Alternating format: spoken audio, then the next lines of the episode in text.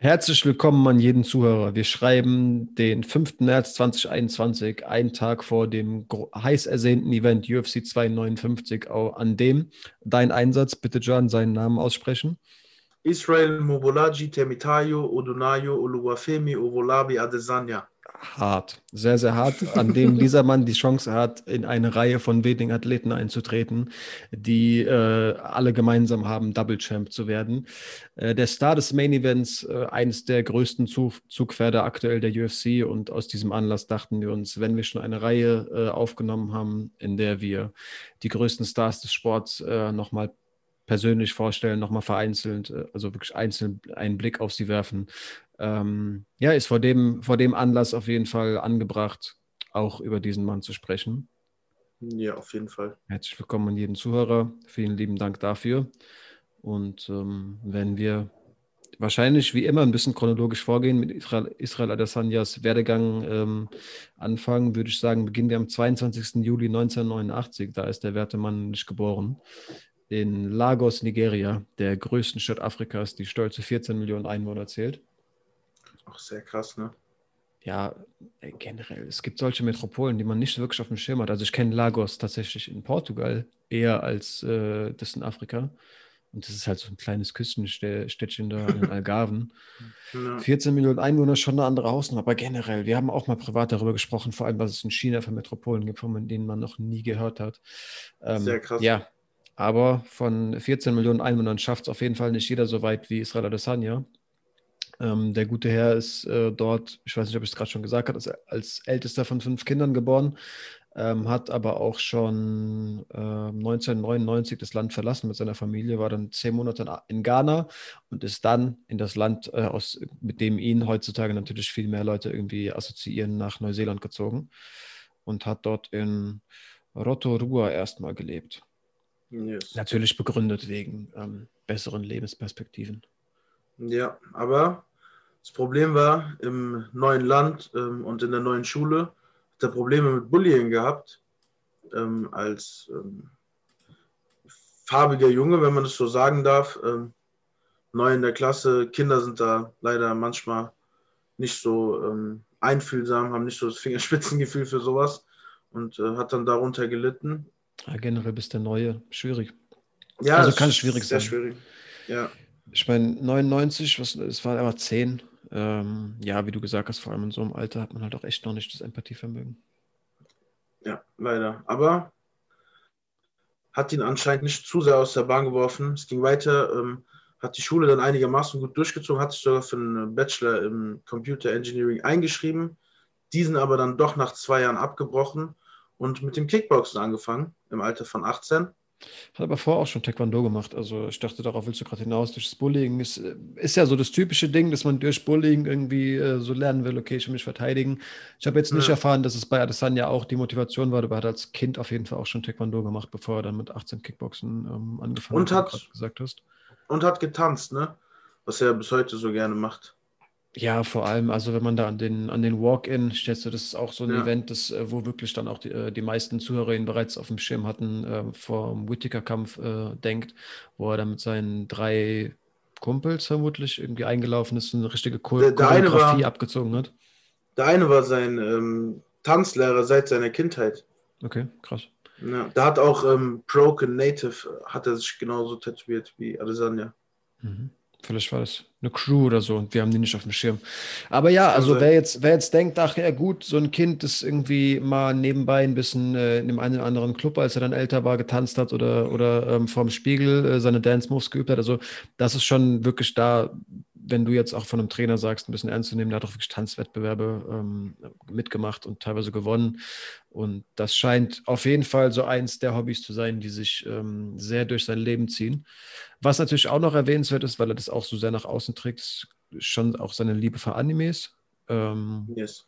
Hat ja, ich habe Animes nicht so sehr auf dem Schirm, den noch so ein bisschen, ähm, macht er immer diese Naruto, du hast gesagt, Jutsus, so Beschwörungs- ja. äh, ähm, Gesten aus einem Anime, ja, aus einem so Japan Fingerkombination.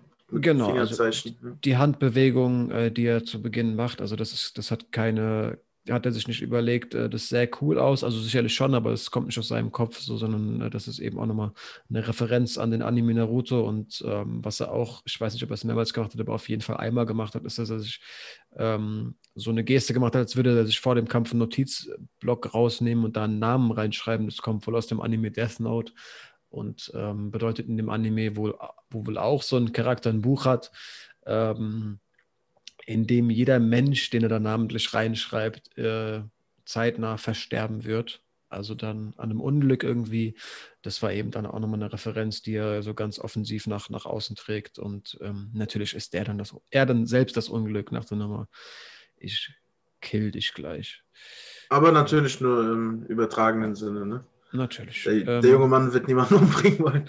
Genau. Zählt, zählt Avatar auch als Anime? Ich schätze schon, oder? Das ja, ja, ja. Auch nochmal eine Sache, die, ähm, warum er überhaupt mit seinem Kampfnamen einläuft. Also The Last Stylebender ist wohl auch ein, eine Referenz an den Anime Avatar, wo es wohl einen Last Airbender, einen Bändiger der Luft gibt. Ähm, also ja. Alles Bändiger, ja. Das auf jeden Fall. Okay, das war mir nicht bewusst. Ich kenne den Anime nicht. Aber es gab, Avatar war das doch auch gut. der erste 3D-Film, der irgendwie so in die Das hat, das hat aber damit nichts zu tun. Nee, okay. Also dieser Avatar hat nichts mit diesem Avatar zu tun. Okay.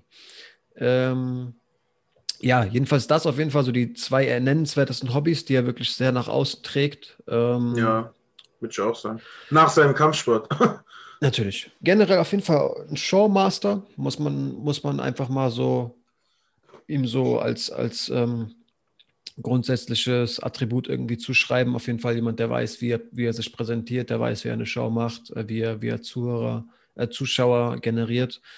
Und ähm, ja, Fall. kann das aber auf jeden Fall auch sportlich backen. Ähm, steht gerade 20 zu 0 in der, äh, im MMA. Ähm, neun Kämpfe davon in der UFC bestritten. Ist Nummer drei auf der Pound-for-Pound-Liste, stand jetzt am 5.3 ähm, erster MMA-Athlet, der einen Puma-Deal bekommen hat. Das hatten wir auch zu Connor zum Beispiel erwähnt, was, was da auch einfach an, an äh, kommerziellen Erfolgen gefeiert wird. Da hatten wir irgendwie Burger King und so aufgezählt, aber also in meiner Wahrnehmung ist irgendwie Nike und Adidas hier so ein bisschen präsent, aber Puma natürlich auch ein weltweit ähm, Sportwarenvertreibender Outfitter. Also ja. Ja, Puma, Puma ist sehr stark, gerade was äh, afrikanische Sportler angeht. Ja. Wenn du mal siehst, Aubameyang oder damals Usain Samuel Eto'o, Usain, Usain Bolt. Bolt glaube ich, der größte irgendwie auch. Ähm, Didier Drogba. Da gab es schon sehr krasse. Auf jeden Fall. Ja, und da, wie gesagt, erster MMA-Athlet. Ähm, stand auch jetzt zum Beispiel auf dem Cover des, äh, des Videospiels, des offiziellen UFC-Videospiels. Also ist wirklich, wenn es um die kommerziellen Erfolge geht, ähm, bereits vor seinem Kampf jetzt, ob er ihn gewinnen wird oder nicht äh, gegen Jan Blachowicz, vor dem Double-Champ-Status, ähm, ein absolutes Zugpferd. Extrem. Können ja mal weitermachen, äh, wie er dann zum Profi wurde, langsam. Also er hat mit 18, wie gesagt, das Kickboxen angefangen und auch einen sehr, sehr krassen Amateurrekord gehabt von 32 zu 0. Ich denke mal, wenn du 32 zu 0 stehst, dann äh, kann man sich schon mal überlegen, Profi zu werden. Da ja, und wenn bestimmt auch einige auf ihn zu. Wenn er mit 18 angefangen hat und dann zwei Jahre später entschieden hat, Profi zu werden, hat er ja die 32 Kämpfe alle da gemacht, also 16 Kämpfe Durchschnitt. Ja. Mit 18, 19 haben Leute andere Interessen. Ich war da nicht so ambitioniert, leider Gottes. Ich war ambitioniert mit anderen Dingen. Naja, ähm, ist dann nach ähm, Auckland gezogen. Genau, auf jeden Fall ein entscheidender ähm, Wendepunkt seines Lebens. Ja, zu Eugene Behrman, den mittlerweile manche von euch kennen. Das ist der Typ, der so einen langen Bart trägt und immer eine Kappe auf hat. Ähm, ja, hat auch mehrere Kämpfer mittlerweile unter seinen Fittichen, wie Dan Hooker, Kai Kara France, den wir auch jetzt am Samstag sehen, äh, Alex Wolkanowski, äh, der auch Champ ist, Brad Riddle und Shane Young. So, um, um die nennenswertesten zu, zu, äh, zu erwähnen. Genau. Ja, sehr beachtlich. Also generell ähm, cool einfach schon mal, dass äh, er MMA in dem Gym angefangen hat, das ihn wirklich groß gemacht hat. Also da gibt es noch ein paar Geschichten, wo man es erzählen kann, aber es ist auf keinen Fall die Norm, dass Leute, die solchen großen Erfolg haben, immer noch in dem, in dem Gym trainieren, dass, ähm, dass sie eben groß gemacht hat, wo sie das erste Mal irgendwie äh, MMA-Handschuhe angezogen haben. Aber scheint wirklich eine sehr, sehr gute Anlaufstelle zu sein in Neuseeland. Also ich meine, die fünf aufge aufgezählten oder auf jeden Fall mal die drei, Dan Hooker, Kai Kara Franz und Alex Wolkonowski, feiern ja wirklich auch sportlich große Erfolge. Ähm, und man hat auch generell, wenn man sich mal so ein bisschen hinter den äh, Kulissen mit den, mit den Leuten beschäftigt, so das Gefühl, dass da wirklich so ein richtiger Mannschaftszusammenhalt ähm, ja, vorherrscht. Die werden auch ganz häufig geschätzt. Das wird, oder was heißt schätze, ich bin mir halt dann dementsprechend recht sicher, dass das ähm, offen kommuniziert wird. Die werden eigentlich auch immer auf die gleichen Events gebucht. Die reisen immer irgendwie zu zweit, zu dritt an. Ähm, und vor allem jetzt ne, ist natürlich auch nochmal wichtig, ähm, schlagen sich da zusammen die Quarantäne ähm, ja. um die Ohren. Separat trainiert er aber auch noch Ringen unter einem ähm, Neuseeländer, mit rumänischen Wurzeln, André Paulette, ähm, sagt mir persönlich auch nichts, aber ähm, spricht natürlich auch nochmal für die Ambitionen, die, die ähm, Adesanya da hat, dass er ähm, nicht nur in dem bereits sehr guten Gym äh, City Kickboxing trainiert, sondern eben auch äh, nochmal einen Fokus auf das Ringen selbst legt. Was natürlich immer wichtiger wird, wie wir sehen. Ähm, kommen wir nochmal zurück zu dem Anfang seiner Profikarriere, oder was heißt zurück? Lass uns da weitermachen. 2011 ähm, hatte seine Profikarriere im Kickboxen begonnen in China mhm. und ähm, ja, ja, hat da gewohnt. Mm, ja, wie meinst du nach seinem Umzug? Naja, mit 21 nach Auckland gezogen, Eugene Berman kennengelernt und ein Jahr später direkt Profi geworden. Achso, ja, ja klar. Ähm, hat da ganz normal im Mittelgewicht angefangen, so wie wir ihn auch normalerweise kennen hat dann aber schon im nächsten Jahr direkt den Sprung hoch ins Light Heavyweight gemacht, genau wie er, er es morgen machen wird. Also es ist nichts Neues für ihn. Gewicht hin und her zu springen, werdet ihr noch etwas öfter heute hören vom äh, Herrn Adesanya. Ja, wir haben ähm, ja vor allem das rausgeschrieben auch einfach. Also das ist sehr, sehr beachtlich, ja. wie viel der bereits, also auch in so jungen Jahren, du musst ja auch sagen, dass sich viele Leute auch erstmal etablieren wollen und sagen, also, dass man nach einer, nach einer Karriere, die man aufgebaut hat, mit so einem richtigen Selbstwertgefühl, dass man, also einem Selbstbewusstsein, das man im Sport irgendwie etabliert hat, dass man dann sagt, oh, ich versuche mich auch mal in der anderen Gewichtsklasse, ist vielleicht die eine Sache, aber in seinem zweiten Kickbox-Kampf schon wieder das Gewicht zu wechseln und da irgendwie hin und her zu springen, das ist schon wirklich sehr beachtlich. Und das macht er ja mit Sportarten, also das war mir auch im Vorhinein, bevor wir uns auf die Folge vorbereitet haben, noch nicht so bewusst, das macht er mit den Sportarten selbst auch, wie du jetzt gerne auch nochmal ähm, drauf eingehen kannst. Ja, also wie gesagt, hat äh, 2012 im äh, Light Heavyweight gekämpft, hat aber im selben Jahr auch schon sein erstes Profi-MMA-Fight ähm, bestritten, den auch gewonnen. Und ähm, ja, da sehen wir also in zwei Gewichtsklassen, in zwei Sportarten irgendwie dann direkt zu gewinnen. 2013 ähm, noch ein MMA-Fight gehabt. Und ja, sechs Kämpfe zu Beginn seiner Profikarriere direkt gewonnen. Also ging sehr gut los, 32-0 als Amateur, 6-0 als Profi in China dann. Ähm, und dadurch hat er sich dann sein Glory-Debüt verdient. Glory Kickboxing kennen die meisten von euch. Sorry, da hast du meine Notizen. Also den Abschnitt habt ihr echt geschrieben, falsch verstanden. Also der hat sechs Kämpfe in, zu Beginn seiner Profikarriere gemacht, hat sich dafür, dadurch für ein Turnier qualifiziert und durch in diesem Turnier ist er ins Halbfinale gekommen und durch dieses Turnier wiederum hat er sein mm, Okay, okay. Also okay. das Turnier hat ihn eingeladen, weil er sechs Kämpfe, also weil er 6-0 stand, hat da bis ins Halbfinale sich gekämpft und dann wurde Glory auf ihn aufmerksam. Krass. Bevor wir Hate Krass. bekommen. Und das Alles richtig ähm, Ja, dann ging es weiter für ihn. 2014 wieder im Light Heavyweight gekämpft, im Kickboxen. Im gleichen Jahr ein Heavyweight Muay Thai Fight gehabt und seinen ersten Boxkampf gehabt, den er verloren hat, aber trotzdem, also drei Sportarten, drei Gewichtsklassen in einem Jahr. Ich weiß nicht, wie man sowas handelt. Der Typ hat es irgendwie geschafft. Zwei Jahre nach Profibeginn, gell? Nee, drei. drei. Genau, mit, was weiß ich, Anfang 20. Sehr krass. Also, wie gesagt, wir haben uns ja mal äh, ein bisschen unterhalten, auch im Vorhinein von dem Podcast quatschen wir manchmal ein bisschen und Spezialfolgen hatten wir bis jetzt zu McGregor, John Jones, ähm, Khabib. Und ich kannte mich bei allen mehr aus als bei Adesanya, gebe ich ganz klar zu. So was so den Background vor der UFC angeht. Ja. Genau, genau. Und was ich hier alles lese, verrückt. Also was wir auch gestern mal hier so ein bisschen recherchiert haben, verrückter Typ. Also mein Respekt hat er auf jeden Fall. Spätestens seit gestern. Ja, du hast, also du hast ja noch rausgefunden, anderthalb Monate vor diesem Heavyweight-Kampf im Muay Thai dann auch nochmal ein Turnier gekämpft, gekämpft und da eben drei Kämpfe gewonnen. Und zwar im Mittelgewicht. Ja. Also man muss dann auch fairerweise sagen, wenn man sich da vorstellt, wie viel hat der Typ dann gegessen und wieder abgenommen. Und also er war immer jemand, der dann auch in den Gewichtsklassen, in den schweren, sich leichter eingewogen hat. Da schließt ja. sich eben ein Kreis auch, äh, auch zu, zu morgen Nacht. Ähm, oder ja, übermorgen morgen, in der Nacht von Samstag auf Sonntag halt. Ähm, dass er, also dass er da keine Experimente macht und irgendwie sagt, ach, ich werde mich auf 93, 94 Kilo vielleicht einwiegen. Nee, Quatsch, auf, auf 193 äh, Pounds hat er gesagt. 93 Kilo ist ja das ganz normale Limit, aber irgendwie so, also deutlich leichter sein, so 10 Pounds oder so. Also das ist nichts, was irgendwie außergewöhnlich ist für ihn. Und das hat er eben damals auch schon so gemacht und ähm, auf diesen natürlich nicht ganz so großen Bühnen, aber bereits sehr erfolgreich da auch ja. im Heavyweight, wie gesagt, einen Muay Thai-Kampf gemacht, was ja auch, um sich das mal vor Augen zu führen, ein Sport ist, wo man eben auch clinchen kann und sich aneinander zerrt und sich irgendwie den Nacken greift, wo wirklich Gewicht und sich da mal mit seinem deutlich schweren Oberkörper reinhängen auch echt eine, eine harte Waffe ist. Und, Extrem. Ähm, ja, selbst da, wie gesagt, drei Jahre in seiner Profikarriere ähm, bereits sehr selbstbewusst in solche, solche Herausforderungen äh, gegangen.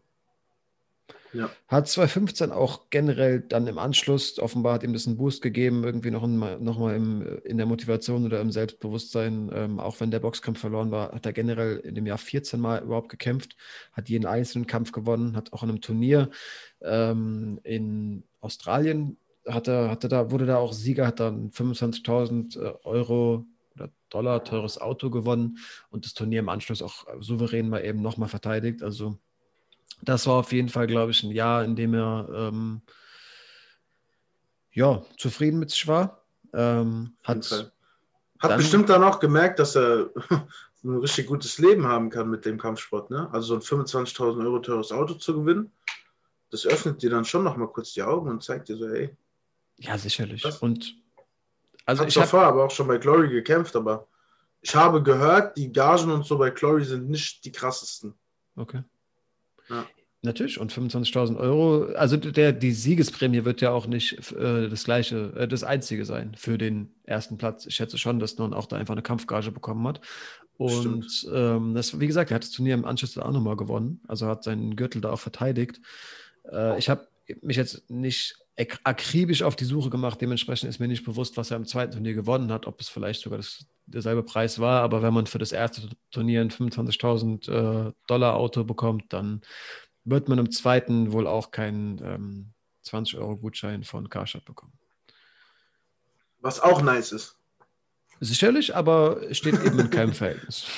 ja, genau, ähm, ja, dann ging es weiter 2016 nicht so schön.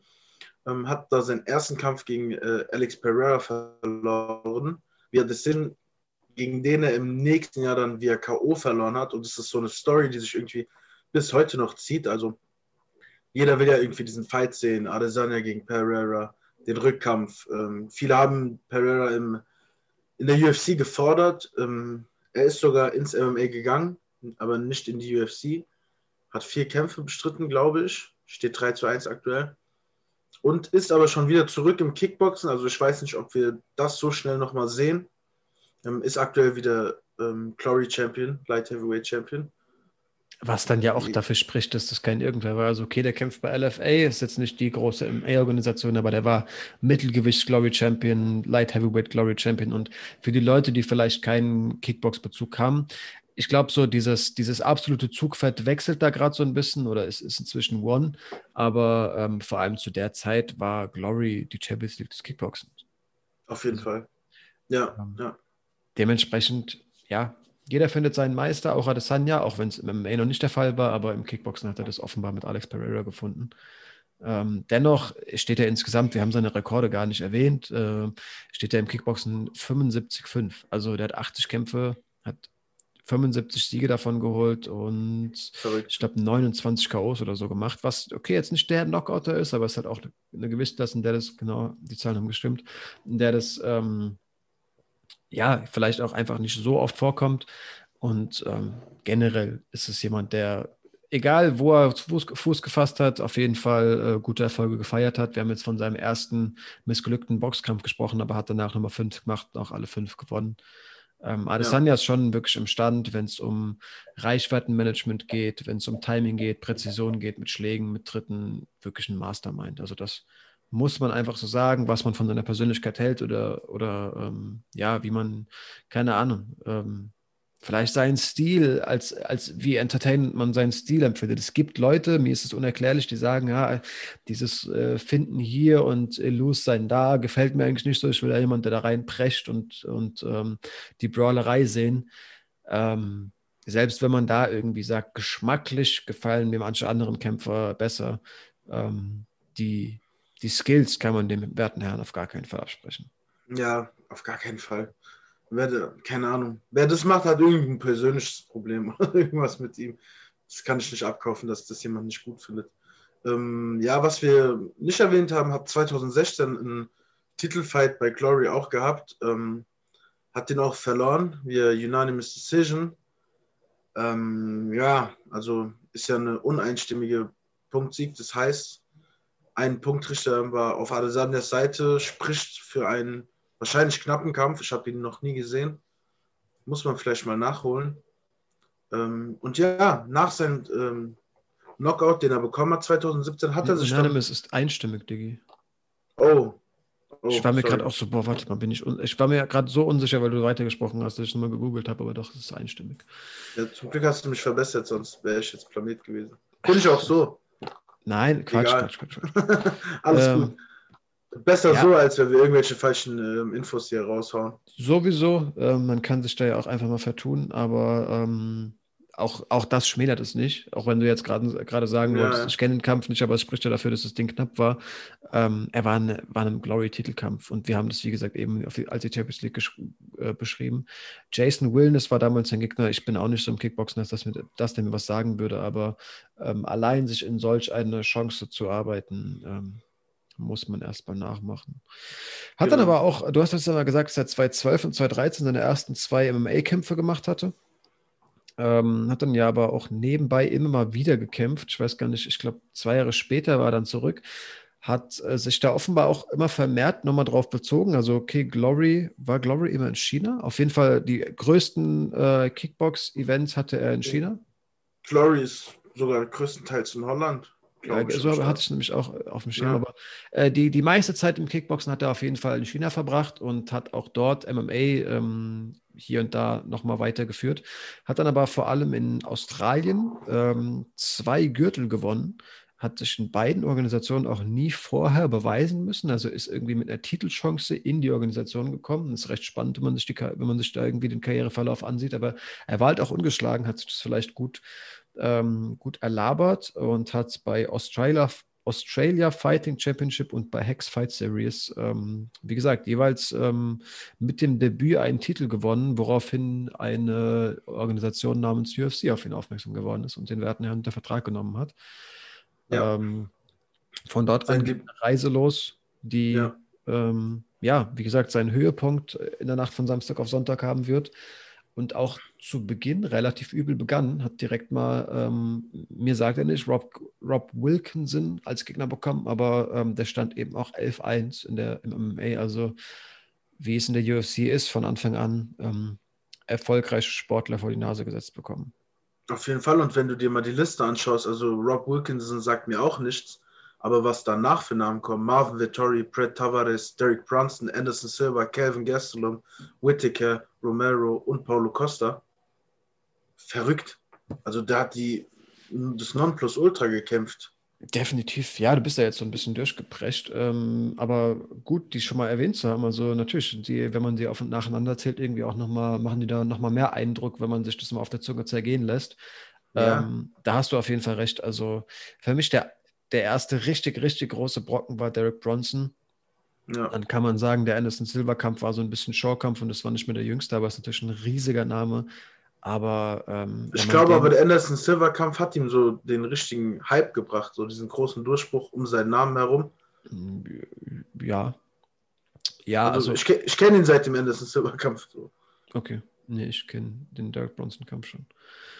Ähm, ja, also Rob Wilkinson zu Beginn, Marvin Vettori, für viele Leute auch sein härtester Gegner bis dahin, aber das ist ja auch, wenn man, wenn man, also wie wir mal häufig gesagt haben, manche Kämpfer altern eben positiv. Marvin Vettori ist ja inzwischen auch ein sehr, sehr erfolgreiches Mittelgewicht. Dementsprechend ist es beim besten Willen keine Schande, dass der dem eine harte Schlacht ge geliefert hat, ähm, die zu einer Decision dann auch erst ähm, geführt wurde und sogar eine Split-Decision war. Ähm, wie du gesagt hast, Brett Tavares auch danach mit äh, per Decision äh, nur besiegt. Äh, sein Debüt übrigens per TKO, das hatte ich gar nicht erwähnt. Und äh, ab Derek Bronson war dann eben auch der erste wirklich, wirklich dicke Name da. Ähm, Brad Derek Bronson stand damals auch äh, 18,6, war also wirklich ein, äh, auch ein renommierter, renommierter MMA-Kämpfer. Starker Ringer, der auch vor allem ganz schön seinen Mund aufgemacht hat, der ihn für seinen Körperbau irgendwie ähm, ein bisschen niedergemacht hat, gesagt hat, wenn ich dich wirklich mal gegriffen habe, dann wird da nicht mehr viel sein mit deinem ähm, mit deinen Fans hier und deinem Illus-Sein da. Ich werde irgendwann die Distanz verkürzen und äh, ja, hatte ganz sicher vor, ihn zu ringen.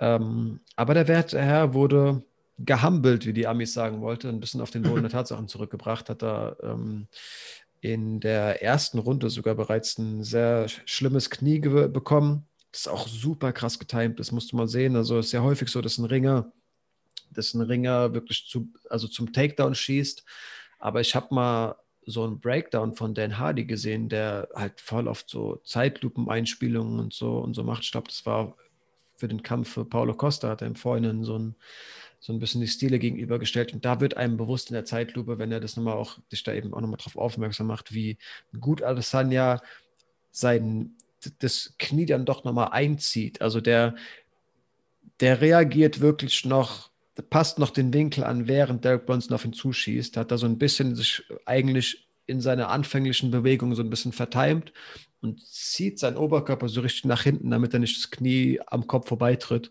Trifft ihn dann wirklich und in, in so einer Zeitlupe wird eben bewusst, dass es beim besten Willen kein Glückstreffer ist. Trifft ihn dann super ja. am Kinn, ähm, schlägt nochmal ein bisschen nach und hat dann äh, eben, wie gesagt, in der ersten Runde Derek Bronson besiegt. Meine Lieblingsszene aus dem Fight ist irgendwie dieser Question Mark Kick und diese geschwungene Linke hinterher, wo er dann auch runtergegangen ist.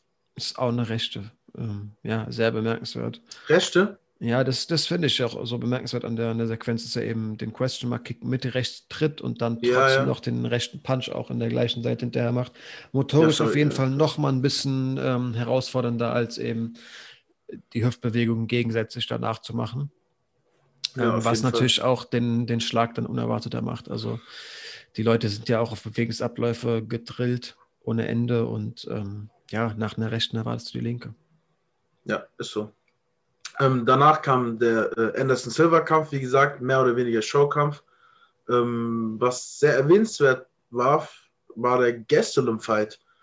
Für mich einer der krassesten Fights, die ich hier live gesehen habe. Ja, lass kurz ein, zwei Sachen zu Anderson Silver sagen. Also ähm, ist für viele Leute tatsächlich irgendwie so der, so der, so der stilistische Vater von, von Adesanya. Und Adesanya hat auch schon häufig gesagt, dass der Mann sein Vorbild war. Das ja. war der, der ihn inspiriert hat, der, der ihn zum Sport gebracht hat. Und der hat eben auch gesagt, ey krass, äh, für mich war ein Kämpfer irgendwie immer massiv und irgendwie durchtrainiert. Und ich habe diesen skinny Black Dude gesehen und wieder alle Leute verprügelt der hatte nicht die dicken Arme, sah aus wie ich. Ähm, und ich wollte sein wie er. Also das war für Adesanya auf jeden Fall auch, ähm, auch eine, eine große Sache, auch wenn Anderson Silva zu der Zeit wirklich nicht mehr auf seinem Peak war.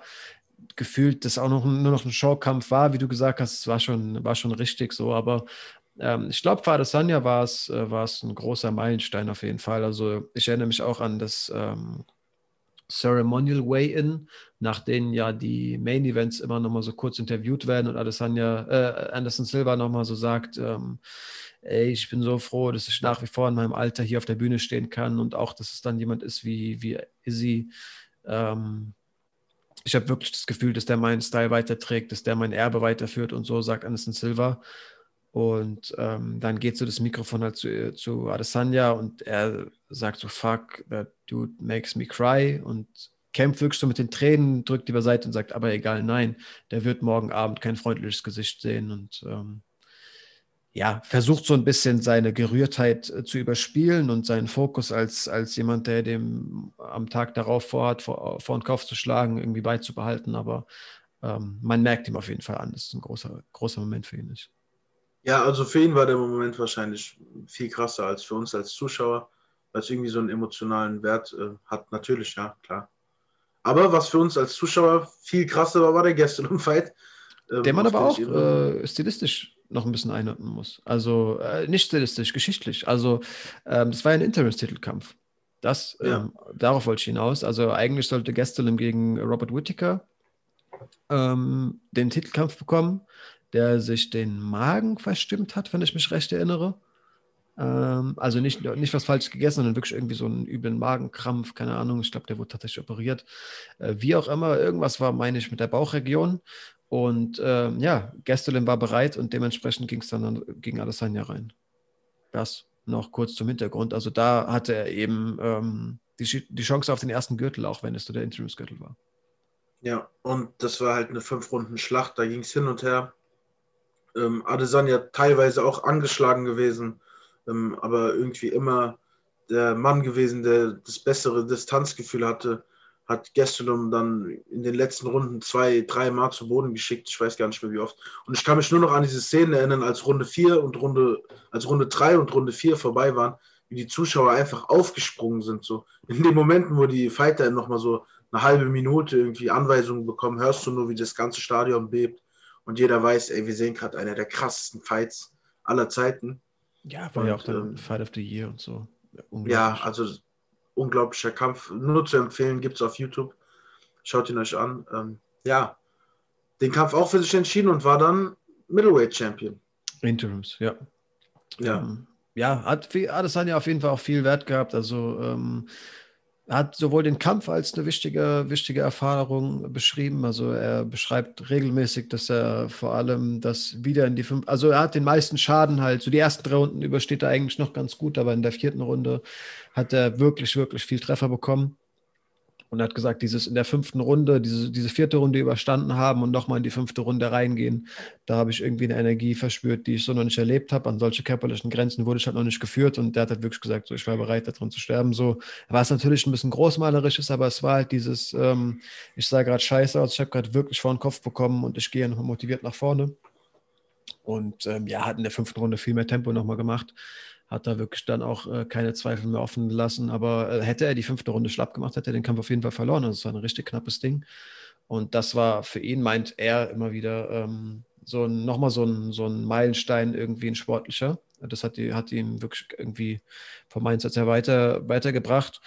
Ähm, aber natürlich auch das Standing Interims Champion Fight of the Year war da noch nicht bewusst, aber der wusste genau, die Crowd ähm, ist, ist, ähm, ist außer sich und er hat dann ja auch, also ich weiß noch, der hatte die Familie im Ring und ähm, drückt der Mutter den Gürtel mit den Worten That's Gold in die Hand. Und natürlich meint er nicht übrigens, der Gürtel hat goldene Farbe an sich, sondern das Ding bedeutet Cash. So. Also ab hier, ich habe es eigentlich geschafft. So. Ja. Und dann war ja auch klar, Titelkampf Robert Whittaker. Ja, nicht nur ein normaler Titelkampf. Ähm, der Kampf hat einen Rekord gebrochen die größte Crowd aller Zeiten. Ich glaube, ca. 70.000 Zuschauer waren da. Ähm, in Australien. Ein Neuseeländer gegen einen Australier. Ist Whittaker, ist Whittaker komplett Australier? Weil ich weiß, dass er auch irgendwie in Neuseeland trainiert oder da hat auch irgendwas mit Neuseeland zu tun, auf jeden Fall.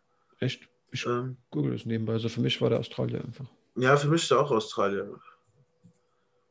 Da irgendwie naja, auf jeden Fall war es ähm, der größte Fight aller Zeiten. Ich glaube, den Rekord sogar von Ronda Rousey gebrochen, was mich ein bisschen überrascht hat, dass Ronda Rousey vorher den Rekord hatte. Der ähm, Home-Kampf, oder war das nur nicht? Ich glaube Home. Ich glaube Home, ja. Und ähm, ja, wie du schon sagst, hat sich angeboten, ist ja so eine kleine, kleine Rivalität irgendwie Neuseeland-Australien.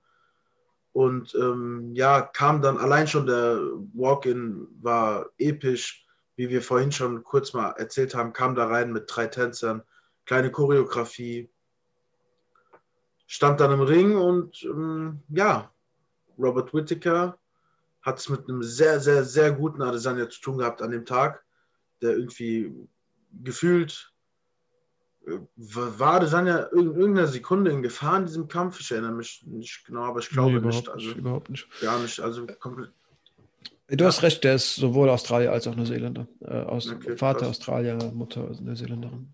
Krass, okay. Irgendwelche Bruchteile von Erinnerungen hatte ich da an Neuseeland irgendwie.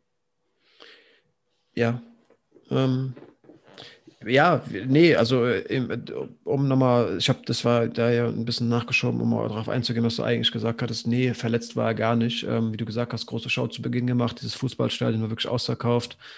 Ähm, ich persönlich kann man dann ja auch mal irgendwie gemeinsam nochmal so rekapitulieren, hatte ähm, so ein bisschen Sorge tatsächlich, wo ich mir dachte, Junge, du stehst jetzt vor dem Titelkampf, was machst du dir da Sorgen um irgendeine Show und irgendeinen Tanz? Aber ähm, man glaub, kann, glaube ich, ganz generell sagen, wenn man an dem Punkt ist, vielleicht auch gut eingeschoben, wo man, wo dann klar wurde, Adesanya ist Champ gewonnen, also zweite Runde ähm, Knockout in so einer sich als Brawl anbahnenden Situation einem Schlag ausgewichen, einen guten Treffer selbst gelandet, Ground Pound nachgesetzt, hatte ihn ja auch am Ende der ersten Runde fast K.O. Aber ja, man kann. Safe.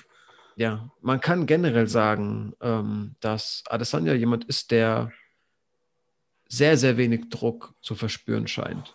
Also ihm scheint es wirklich nicht. Hat man über andere Kämpfer gesagt, äh, auch schon gesagt, bei denen es dann irgendwie doch irgendwann nach hinten losging. Ne? Irgendwie Conor McGregor hat man zum Beispiel auch gerade das Gefühl, dass er einfach viel zu viel anderes um die Ohren hat. Aber bei Adesanya scheint auf jeden Fall so dieses, ja, Showman-Ding und irgendwie ein Coolness raushängen lassen, da einen lockeren Spruch, hier jemanden trollen. Ähm, scheint irgendwie ja, dem sportlichen Fokus gar nicht im Weg zu stehen. Ja, ich sag mal so, aber das haben diese ganzen Leute, bei denen man das dann auch gesagt hat, hatten das auch drei, vier, fünf Jahre lang. Adesanya ist jetzt seit zwei Jahren, eineinhalb Jahren auf, einer, auf der ganz großen Bühne, sagen wir mal. Hm. Wer weiß, ob es nicht, also ich hoffe es natürlich nicht, aber es kann sein, dass er trotzdem irgendwann unter diesem Druck einkracht. Was ich natürlich nicht hoffe. Aber man kann sowas nicht ähm, so verallgemeinern, finde ich. Nee, Weil er das jetzt nicht. seit zwei Jahren gut macht, wird er das nicht immer gut machen. Natürlich nicht, aber man ja. hatte bei manchen anderen Kämpfern dann trotzdem auch das Gefühl, dass zum Beispiel auch Shit-Talks und so, äh, Shitstorms und irgendwie mal negative Zeilen, die irgendwie ja ankratzen, dass da irgendwas mit denen gemacht wird. Und Adesanya scheint sich daran zu ergötzen. Der scheint es lustig zu finden. Also der macht es wirklich, das sind schon noch Ausmaße, auf denen ja, die anders sind. Also es geht halt nicht darum, einen schönen Anzug zu tragen, sondern der macht halt auch Dinge wie irgendwie, ja, ey, keine Ahnung, die aktuellste Szene war, dass er irgendwie ein Instagram-Video macht, wie er irgendwie Essen in seinem Mund zerkaut, eine Pferdebewegung macht, sagt, meh, meh, Motherbird und sein, dann irgendwie seinen Hund per Mund füttert. Einfach nur, weil er weiß, es wird Leute triggern. Und auf den Shit-Talk dahin äh, daraufhin postet er ein Bild, wie er mit seinem Hund kuschelt und den irgendwie nochmal so eine Sekunde lang unsittlich anfasst, weil er genau weiß, also du merkst, da ist nichts, falls da jetzt wirklich jemand aufregt, der das nicht mitbekommen hat, da ist auf keinen Fall beim besten Willen was irgendwie ähm, Pädophiles irgendwie dabei. Ähm, Pädophil? Ne, Pädophil ist nur auf Kinder bezogen, gell? Ja. Ja, halt irgendwie, da ist jetzt nichts, nennt man Tierliebhaber. Ähm, Ach, dachte du wegen Pet? Nein, nein, nein, nein, Quatsch. Aber ich dachte, ich dachte Pädophilie bezieht sich auf alles. Ja, egal, also das, da ist jetzt nichts Krankhaftes dabei, aber so, ähm, du merkst halt, ich mache was, wohl wissend, dass das auf jeden Fall Leute triggern könnte, kriege sehr viel Gegenwind und anstatt mir zu denken, fuck, vielleicht habe ich da gerade was verbockt, setze ich noch einen drauf. So. Also, ja, also was mich sehr überrascht hat, war äh, beim Costa-Fight, da, da war ich mir sicher, dass Costa ihn irgendwie hat, dass er sehr emotional geworden ist, weil er im Vorhinein ja ein, zwei Mal sehr sauer geworden ist. Die Sache, als Costa ihm diesen weißen Gürtel da vor mhm. die Nase geworfen hat, wo mhm. er den dann so zurückwirft und sagt, I'm gonna kill you oder irgendwie sowas. Da dachte ich mir auch, ey, jetzt, wow, Costa hat ihn unruhig gemacht, der, der wird jetzt im Kampf äh, unkontrolliert sein. Aber im Gegenteil, in aller Seelenruhe stand er dann wieder da im Oktagon. Das stimmt mhm. schon, also der Typ hat sich echt sehr gut unter Kontrolle und weiß genau, was er tut. Ja, und es scheint mir egal zu sein, was Leute über ihn denken. Also ja. noch so eine Sache vielleicht. Ähm, du siehst ja bei Twitter, wenn du Leuten folgst, teilweise auch Beiträge, die wiederum diese Leute liken. Also du kommst, ja. du kriegst Beiträge angezeigt von Usern, denen du gar nicht folgst, weil jemand den, dem du folgst, deren Beiträge liken. Ich scroll regelmäßig oder es ist inzwischen, glaube ich, hat es ein bisschen nachgelassen. Ist ewig nicht mehr passiert. Vielleicht aber auch, weil ich noch mehr Leuten folge. Aber es kam eine Zeit lang regelmäßig vor, dass ich durch Twitter scrolle, irgendwas über Politik lese, irgendwas über eine MMA-News, irgendeinen dummen Spruch und plötzlich kommt so, ein Porno, so eine Pornodarstellerin, die gerade einen Schwanz lutscht. Denken so, wie kommt das denn auf meine Timeline? Und dann hat es einfach Israel Adesanya geliked, der so eine Million Follower hat. Es ist ihm egal. So.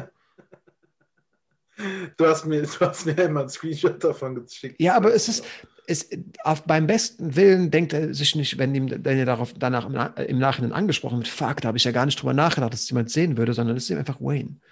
Also, ja, 100 Prozent. Und das spricht halt für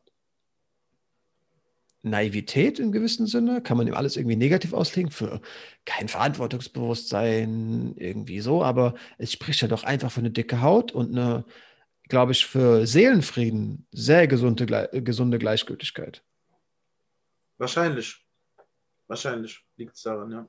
Naja, das jedenfalls zu der Tanzeinlage. Irgendwann wusste, wollte ich äh, auf jeden Fall auch darauf eingehen, wie er irgendwie sich in der, in der Öffentlichkeit präsentiert. Dementsprechend war das vielleicht mit dem Kampf dann ähm, ein guter Ze äh, mit dem Tanzen guter, guter Zeitpunkt. Er ging da tanzend rein mit seinen Choreografen und ähm, meine Sorgen, dass er sich vielleicht zu viel Gedanken um die Show und zu wenig um den Kampf gemacht hat, hat er nach zwei Runden und also in der dritten Minute der zweiten Runde dann auch letztendlich ähm, gänzlich beerdigt, als er Whittaker mit diesem linken Haken K.O. schickt.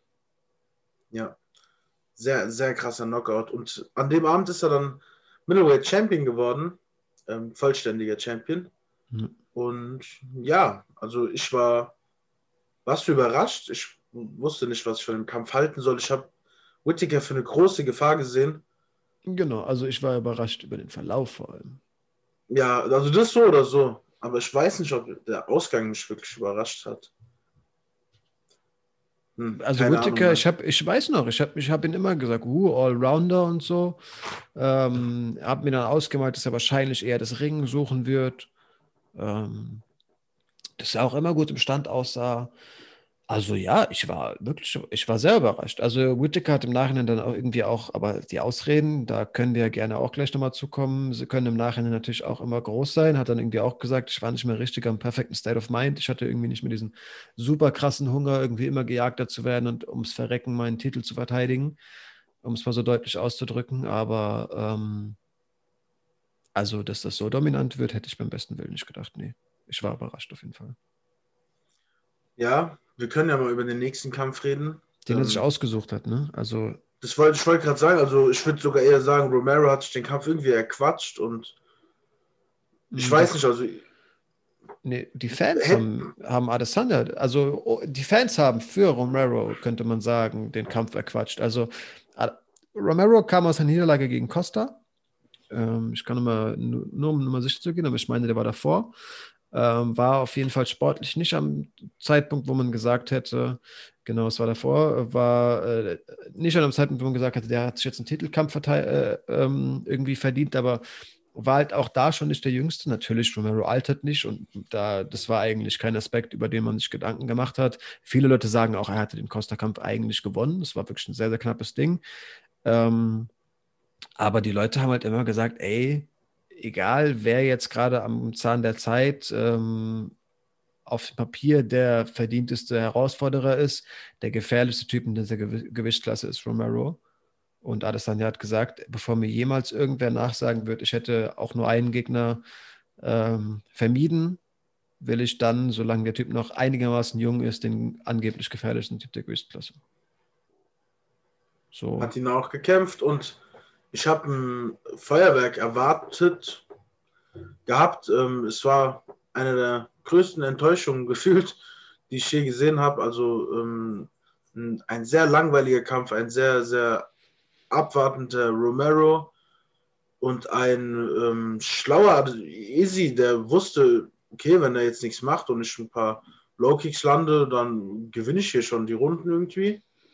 Ähm, Romero hat dann gefühlt dreimal so ein Counter Overhand geschlagen, äh, die auch einmal wirklich getroffen hat.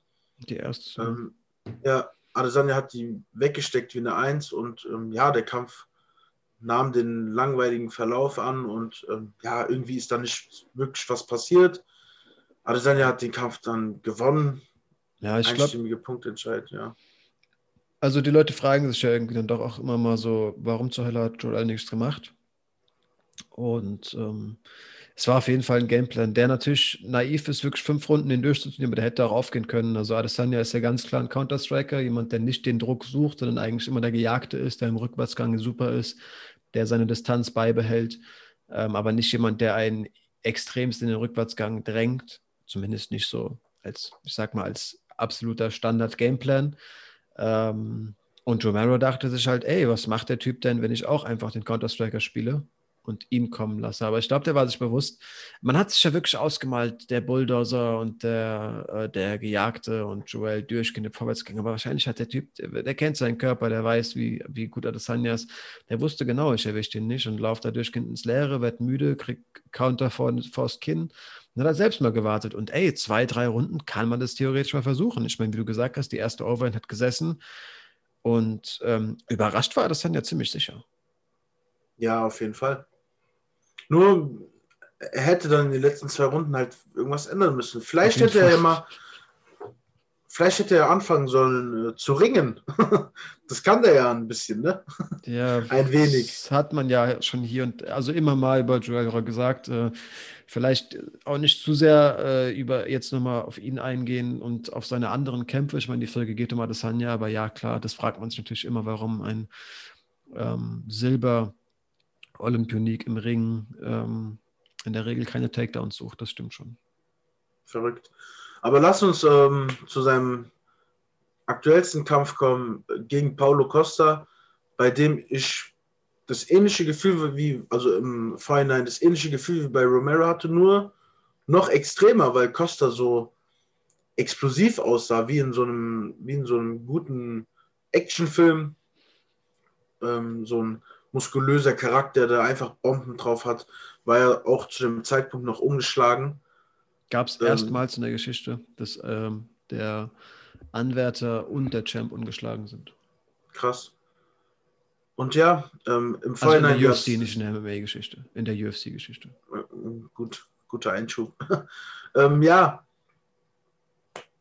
es, ähm, im Vorhinein, ja genau, das wollte ich sagen, im Vorhinein gab es ziemlich viel ähm, Instagram und Twitter, Beef, immer mal wieder hier und da provoziert worden von beiden Seiten. Ähm, jeder erinnert sich an Skinny Boy von Paulo Costa. Skinny Claw. Ah, ja, alles Mögliche. Wollte Clown sagen, aber hat Clown Ja, ja, klar. alles Mögliche gab es da. Wie, wir, wie ich auch eben erwähnt habe, diese Szene mit dem äh, weißen Gürtel, wo Adesanya da ein bisschen aus der Haut gefahren ist. Genau, wollte ihm halt sinnbildlich das, die, die ähm, Fertigkeiten zu Ringen absprechen, obwohl er ja ähm, Blue Belt, Purple Belt ist. Ja. Aber ah, tatsächlich, zu dem Kampf, äh, zu dem Beginn des Kampfs war das noch nicht. Ja, also, also er hat nach er, dem Kampf seinen Purple Belt bekommen. Er war Blaugurt zu der Zeit. Ja, okay. ja. Und äh, ja, ich habe da auch wieder so ein Feuerwerk erwartet, aber irgendwie Paulo Costa war ziemlich steif, hatte gefühlt sehr viel Angst, ausgekontert zu werden. Und, Auch dazu ja. ähm, kann ich dann die aktuelle Folge, ich werde immer wieder auf den Mann verweisen. Ich werde wahrscheinlich, sollten wir irgendwann mal mit Bild aufnehmen, mit Merch von ihm da sitzen, ähm, auf Dan Hardy verweisen und einen Breakdown zu ähm, Blachowicz ähm, gegen Jan, äh, gegen Adesanya ähm, auch nochmal empfehlen der Mann sucht einem wirklich gute Bildmaterialien raus und ähm, erklärt einem, einem, Stile und zeigt einem Szenen und versteht mit der Zeit, dass Adesanya ihn zum Nichtstun gezwungen hat und ihm relativ deutlich gemacht hat, relativ schnell deutlich gemacht hat, dass ähm, er in Hände rennen wird, in Beine rennen wird. Und ähm, ja, der Typ war nicht müde, der Typ hatte auch, wie er im Nachhinein dann ja jetzt vor kurzer Zeit erst gesagt hat, äh, wahrscheinlich auch kein Hangover vom Bein aber hat einfach gemerkt, dass dieses Distanzgefühl, diese Präzision, die, diese Schnelligkeit ähm, ein ganz schönes Puzzle ist, dass man da irgendwie erstmal zu entschlüsseln hat und ähm, mit dem er, mit dessen Komplexität er sich offenbar nicht im Vorhinein befasst hat. Ähm, also ja, das ist ein Meisterwerk Adesanyas gewesen, dass der Typ so wenig gemacht hat und nicht eine, ähm, ein, eine Kritik an. Also das, natürlich kann man sagen, Paulo Costa, man hat, hat sich mehr erwartet, aber es ist, man kann ihm nicht einfach nur vorwerfen, ey, wieso hast du noch nicht mehr gemacht, sondern man muss da auch genauso Adesanya für Credits geben, dass Paulo so wenig getan hat. Also ähm, das Distanzgefühl, das er in dem Kampf auch nochmal bewiesen hat, war, glaube ich, im Mittelgewicht maximal von Anderson Silva ebenso jemals dargestellt. Aber ich würde eigentlich sagen, ähm, unerreicht. Kann man, kann man auf jeden Fall so sagen. Und ja, hat Paulo Costa dann auch ausgenockt ähm, und ja, war dann der unangefochtene Middleweight Champion wieder mal bewiesen, dass keiner an ihn rankommt. Zwei Titelverteidigungen, ja. Genau. Ja, und generell auch, wenn man sich überlegt, wir haben jetzt schon auch einige Kämpfe beschrieben, ähm, das hat er alles halt auch in vier Jahren gemacht. nee, in drei, in drei. Nicht mal, nicht mal. In drei. 2018 also, ging es los. Ich habe es 22, 21 schon mitgerechnet. Ja, natürlich nicht. Ähm, also drei Jahre, viermal 2018 gekämpft, dreimal 2019 gekämpft, zweimal 2020, beide Titelverteidigungen in einem Jahr. Ähm, allein das wirklich, klar, irgendein Thai-Boxer macht sich grad, lacht sich gerade ins Fäusten, wenn, wenn wir sagen, das ist ein hohes Pensum, aber vor allem auf, der, auf dem Leistungsniveau im MMA ist es ähm, sehr, sehr beachtliche Aktivität. Sehr beachtlich. Und dann noch die Motivation zu haben und zu sagen, ich gehe hoch ins Light Heavyweight, finde ich auch sehr bemerkenswert. Also diesen, dass, dass der Hunger dann trotzdem noch da ist. Und er könnte sich auch ja irgendwie auf der, auf der sicheren Seite bleiben und sich denken, ey, Middleweight sieht ziemlich gut aus. Ich bleibe hier, wie, wie es auch ein äh, Khabib macht, der sich denkt, ey, im Lightweight, da geht es mir gut. Hier wirklich fast unschlagbar. Ich bleibe hier, ja. arbeite an meiner Legacy. Und ähm, ja, aber Izzy hat im Laufe seiner Karriere gezeigt, dass er sehr, sehr experimentierfreudig ist. Wie gesagt, mehrere Kampfsportarten, mehrere Gewichtsklassen. Und ähm, morgen das, haben wir Easy zum ersten Mal im Light Heavyweight.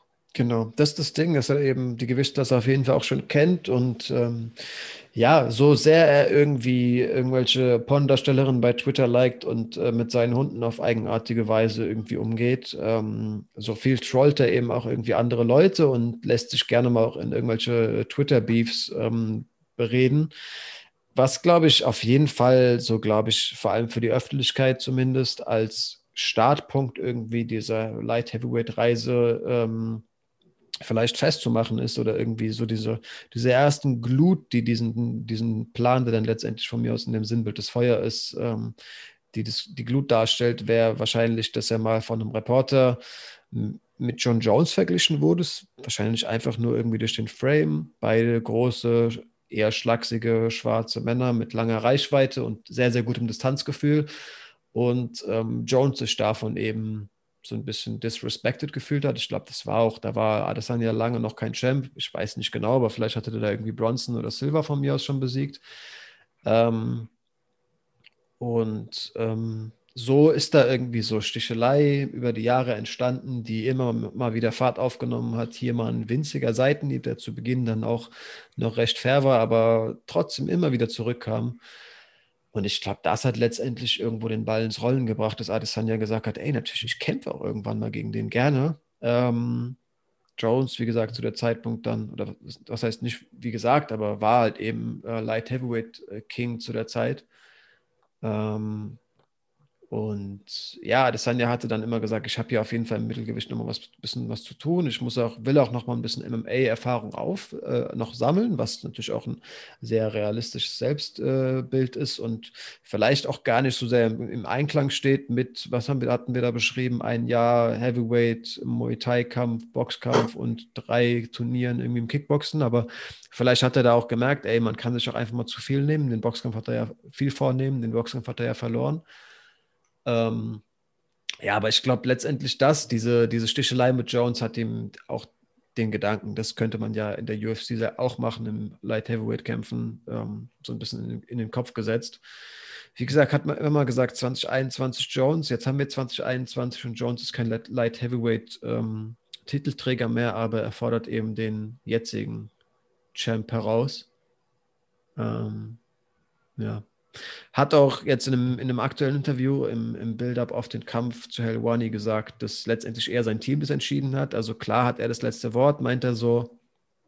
Ähm, aber ja, Eugene Berman hat da am Ende des Tages sich mit dem Team zusammengesetzt nach dem Costa-Kampf, denn wenn du dich daran erinnerst, hat er nach dem Costa-Kampf noch gesagt, ey, ähm, na, Cannonier, den Namen suche ich, ähm, wenn du es schaffst, gegen Whittaker zu gewinnen, was ähm, zu dem Zeitpunkt noch nicht stattgefunden hat, der Kampf, dann bist du der Nächste.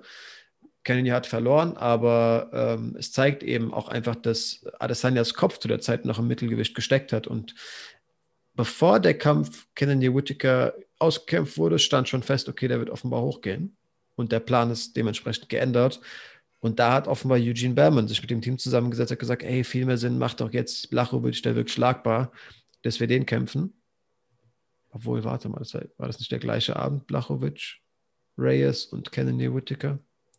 Jedenfalls, so war das Zusammenspiel. Adesanya fordert noch Kennedy raus. Am Ende des Tages äh, bespricht sich das Team über den, über den äh, Kampf gegen Blachowicz, überzeugt ihn davon und er setzt es jetzt eben an.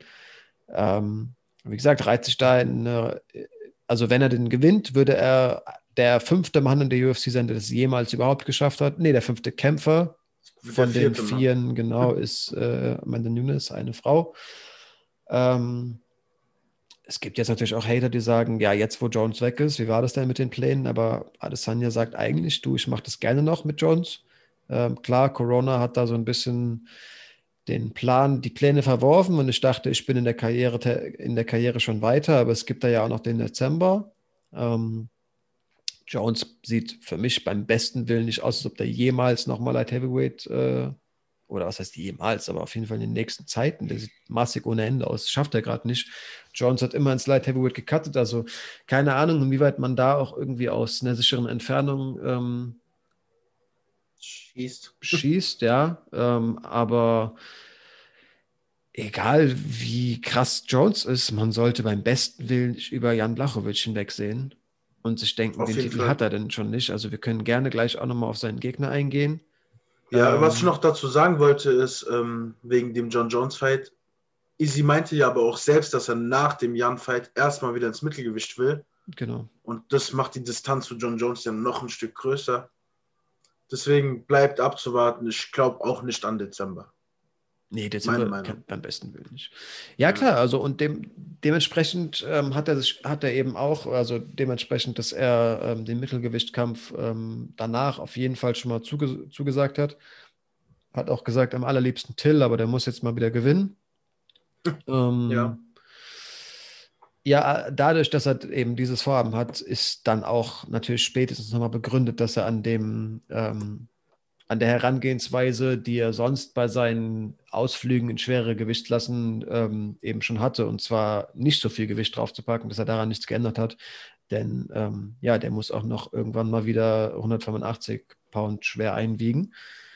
Ähm, aber ja, wie gesagt, das hat er vorher eben auch nicht so gemacht. Er wird aber auf jeden Fall ähm, den schwereren Mann da mit Jan vor sich, hat, vor sich haben. Der cuttet eine Kleinigkeit in 205 ähm, was mich dann doch überrascht hat, ist Adesanya nach wie vor 5 cm größer ist.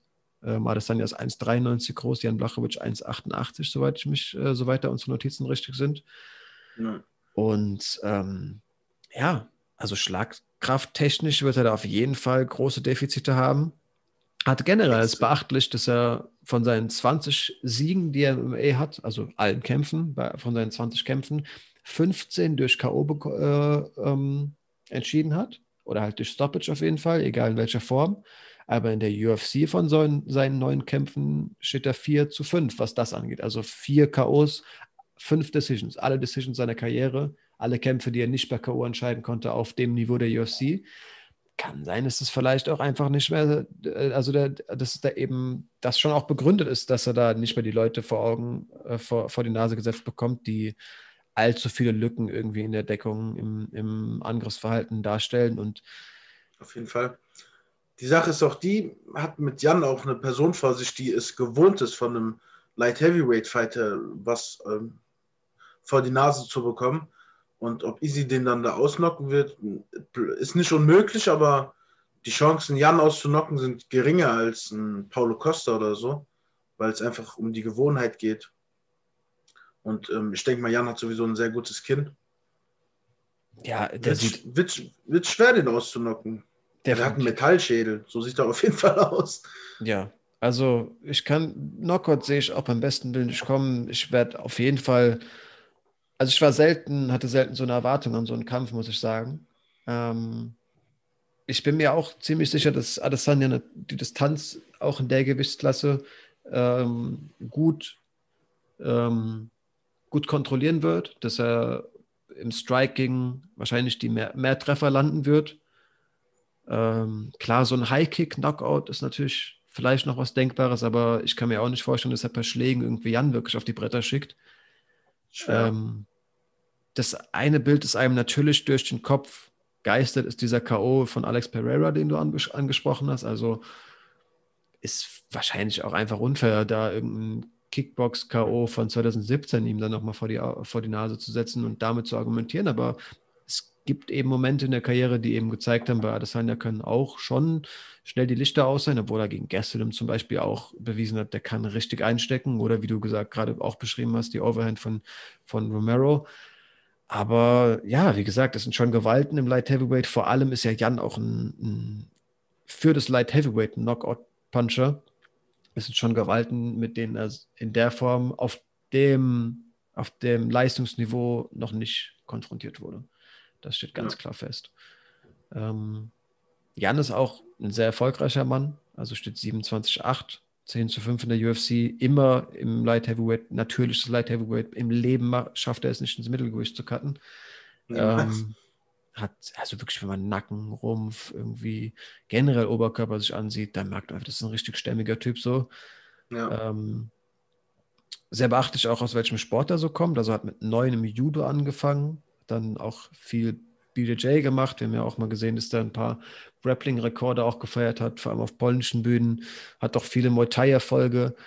Aber für mich natürlich auch bemerkenswert, dass er ähm, ringerisch was drauf hat.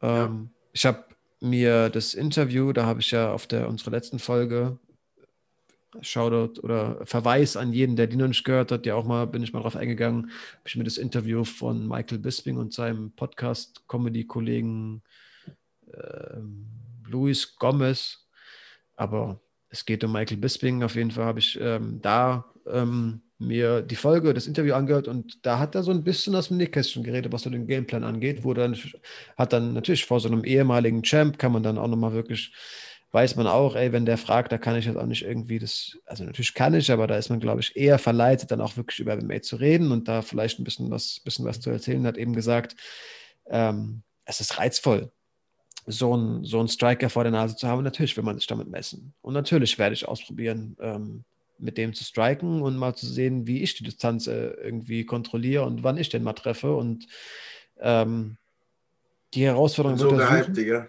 Die Herausforderung wird Jan auf jeden Fall suchen, hat aber genauso gesagt. Ähm, ich, mir ist schon bewusst, dass der auf der Hand liegende ähm, Gameplan wäre, als schwererer Mann mit jemandem, der in Anführungszeichen nur Striking-Erfahrung hat, Striking-Background ist ja der Gameplan, der auf der Hand liegt, den zu Boden zu ringen. Er hat in, er hat in der Vergangenheit gute Takedown-Defense bewiesen, aber wir haben, also mein Camp und ich haben nicht einen Funken Sorge, dass ich den theoretisch nicht zu Boden ringen könnte, wenn ich den mal gegriffen habe. Und ich meine, der ist viel schwerer, der sieht kräftig aus und der kommt aus dem Judo. Ich kann es mir auch wirklich nicht vorstellen, dass er das nicht schaffen würde, ja, Sanja irgendwie zu Boden zu reißen. Ähm, Wurde Adesanya schon mal getakedownt? Nee. Nicht ein einziges. Ne? Doch. Nein, nein, nein. Aber ich habe mich gerade daran erinnert, dass er mit gestern am Boden war, aber das war kein Takedown. Nein. Ich glaube nicht. Okay. Ähm, Was das Stat auf jeden Fall. Und ja, hm. mal sehen. Also, wenn ich jetzt als Laie das mal so sagen darf, würde ich Jan die meisten Chancen am Boden ausmalen, aber ich kann es verstehen, wenn man als Champ ich meine, Adesanya ist der Herausforderer. Und wenn man dann als Champ sagen will, ey, der Herausforderer ist einer der besten Striker, ich als Champ will dir mal zeigen, wie gut ich strike, kann ich verstehen, als jemand, der ein Spitzensportler ist und wahrscheinlich auch immer noch die Motivation hat, wie er sie hatte, als er angefangen hat mit dem Sport. Ist verständlich. Auf jeden Fall.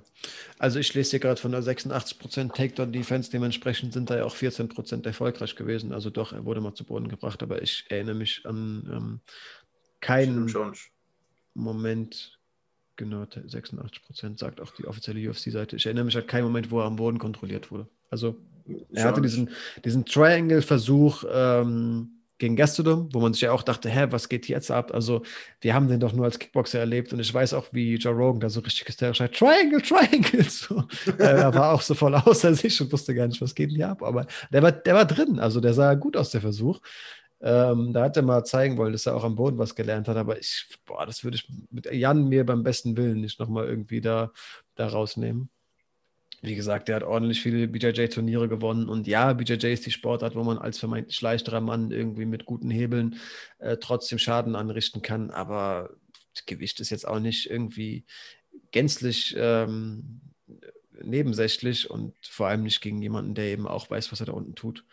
Also da würde ich bei Adesanya beim besten Willen keine Vorteile versprechen. Das ist auch ohne ein Wort jemals mit irgendwem aus diesem City Kickboxing Team natürlich gesprochen zu haben, könnte ich sagen, ich weiß, dass das nicht der Gameplan ist. Also beim besten Willen sucht Adesanya da keinen Takedown oder bereitet sich auf irgendwie ähm, ja, aktive Angriffe auf dem Boden vor. Also ich, das ist schon, denke ich, sehr sicher, dass da die Distanz gehalten werden wird und ähm, Adesanya hat jetzt mit Talwani gesagt, er könnte sich irgendwie auch so einen Headkick-Knockout vorstellen. Das schwirrt so durch seinen Kopf.